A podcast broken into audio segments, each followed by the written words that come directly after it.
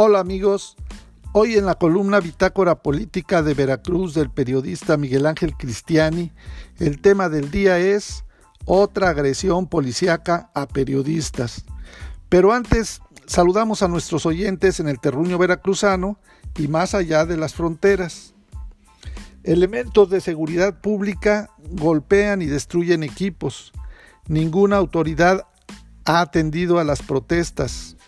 El 96% considera que el periodismo se ejerce con alto riesgo.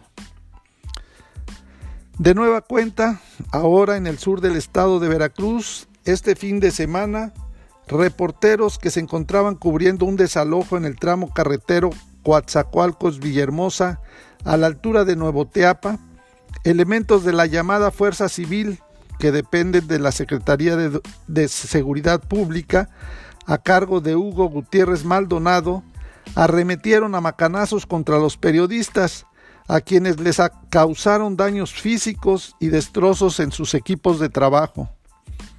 Aunque los hechos se registraron desde el sábado, el titular de seguridad pública en la entidad ha permanecido calladito todo el fin de semana, sin salir a dar cuando menos una disculpa, como lo hizo la vez anterior, aquí en la capital del estado, cuando fueron agredidos otros comunicadores por policías estatales.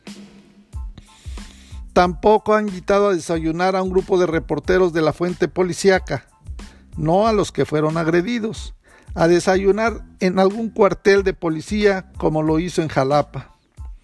Y ya ni qué decir que se van a tomar las medidas correspondientes o que estos hechos no se volverán a repetir.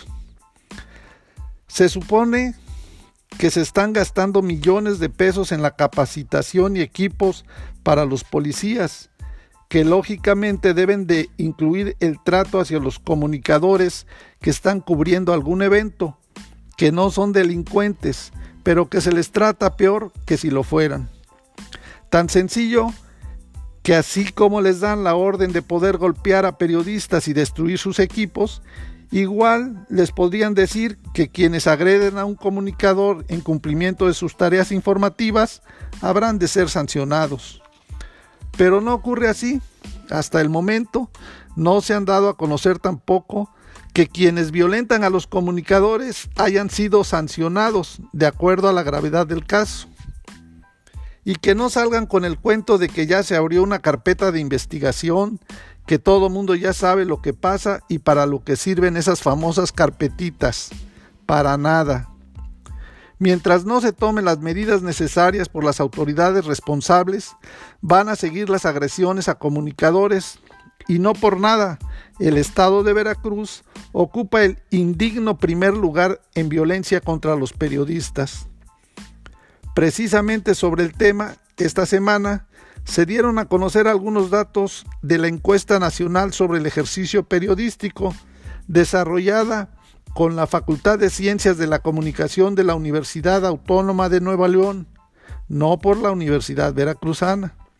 Fue un ejercicio digital de aproximación a las condiciones laborales y sociales de las que los y las periodistas, en las que se reiteran panoramas de inseguridad, riesgos, amenazas, precariedad y sobrecarga laboral que arrojó interesantes datos. El 96% considera que el periodismo se ejerce con riesgo. 99% considera que sufre espionaje.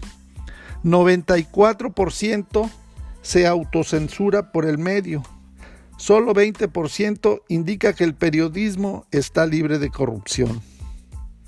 Aunque 6 de cada 10 periodistas colaboran en más de un medio de comunicación, el 53% realiza alguna otra actividad remunerada además del periodismo.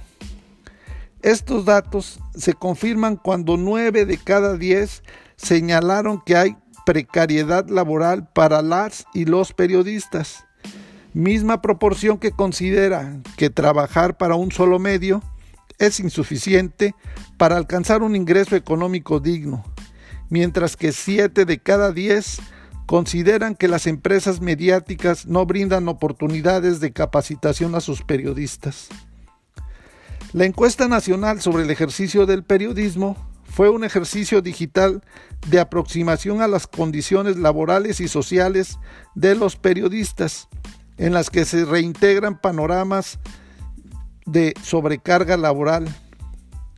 El documento que se presenta contiene los principales hallazgos y conclusiones de los estudios cualitativos y cuantitativos sobre la percepción de las y los periodistas en México en el ejercicio de su labor, realizados para el proyecto de Indicadores de Desarrollo Mediático 2020. Ambos estudios fueron realizados por la Facultad de Ciencias de la Comunicación de la Universidad de Nuevo León para la Oficina de la UNESCO en México. Los avances sobre los indicadores del desarrollo mediático pueden ser descargados desde la página oficial de la UNESCO. Para más información del estado de Veracruz, te invitamos a contactarnos en nuestras redes sociales en internet en www.bitácorapolítica.com.mx.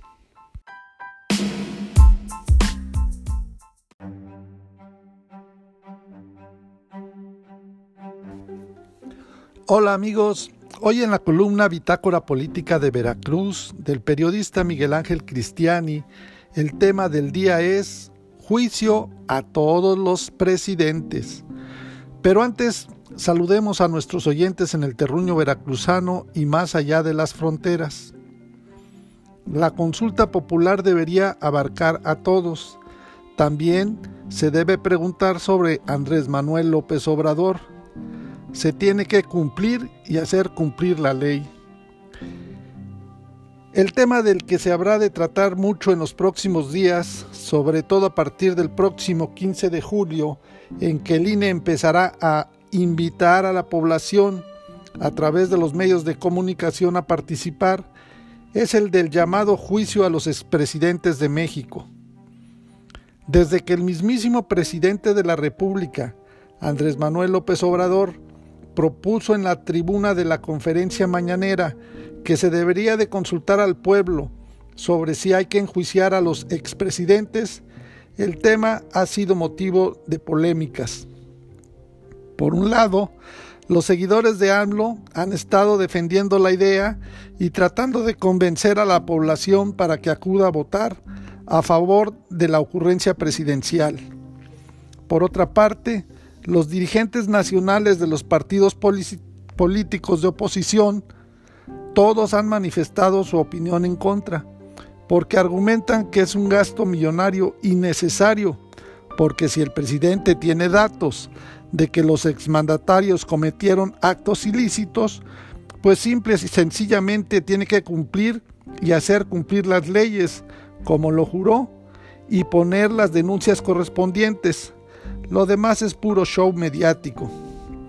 Así las cosas, ahora el Instituto Nacional Electoral tendrá que organizar y llevar a cabo la famosa consulta para confirmar lo que ya se sabe de antemano, que los expresidentes van a ser sometidos a juicio.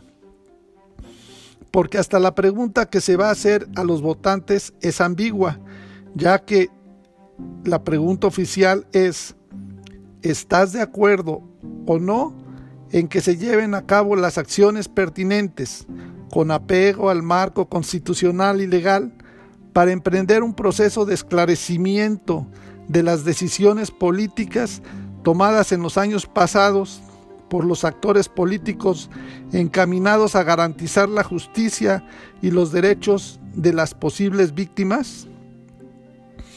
Pues habría que tomarle la palabra a AMLO y aprovechar que va a ser una consulta millonaria que todavía no logra convencer a la población para que participen, tal vez sería conveniente actualizarla y no dejarla solamente en las políticas tomadas en años pasados por los actores políticos, sino también aplicarla a los presentes. Se podría incluso adelantar el referéndum que se tiene programado realizar el año entrante para decidir si el presidente López Obrador debe seguir gobernando hasta el 2024 o se va antes. Sería una simple preguntita. ¿Debe o no continuar AMLO como presidente? ¿Usted qué elegiría? Lo cierto es que cada vez va bajando la popularidad y aceptación del presidente Andrés Manuel López Obrador. Si actualmente el 41% de los mexicanos encuestados por el financiero en el pasado mes de junio votaría a favor de revocarle el mandato, en caso de que hubiera una consulta al respecto, no sería necesario esperar a que siga descendiendo y hacer el referéndum ahora mismo. Resulta que ya en junio el 41% estaría a favor de revocarle el mandato, cuando en una anterior encuesta a mil adultos en el mes de mayo era apenas del 31%. Y si sigue bajando así, un 10% mensual, pues quién sabe cómo vaya a llegar al referéndum del año próximo. Por lo pronto, habrá que esperar a ver hasta dónde los políticos morenistas logran motivar y convencer a la población para que el primero de agosto vaya a participar en la famosa consulta para enjuiciar a los presidentes y luego los resultados no vaya a ser que nos llevemos una sorpresota. Para más información del estado de Veracruz, te invitamos a contactarnos en nuestras redes sociales de internet en www bitácorapolítica.com.mx.